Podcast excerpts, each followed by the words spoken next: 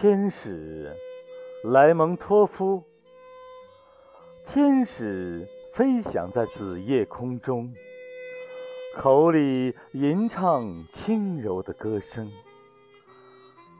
月亮、星辰和朵朵依云，潜心谛听神圣的声音。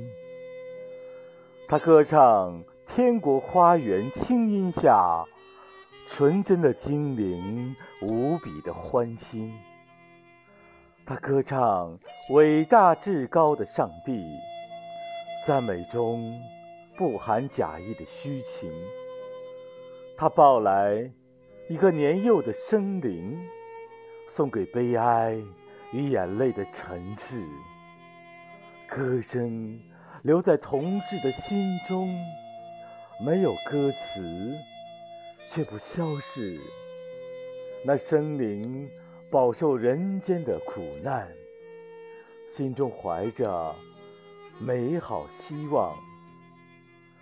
尘寰中的歌曲令他厌烦，怎能替代天国的绝唱？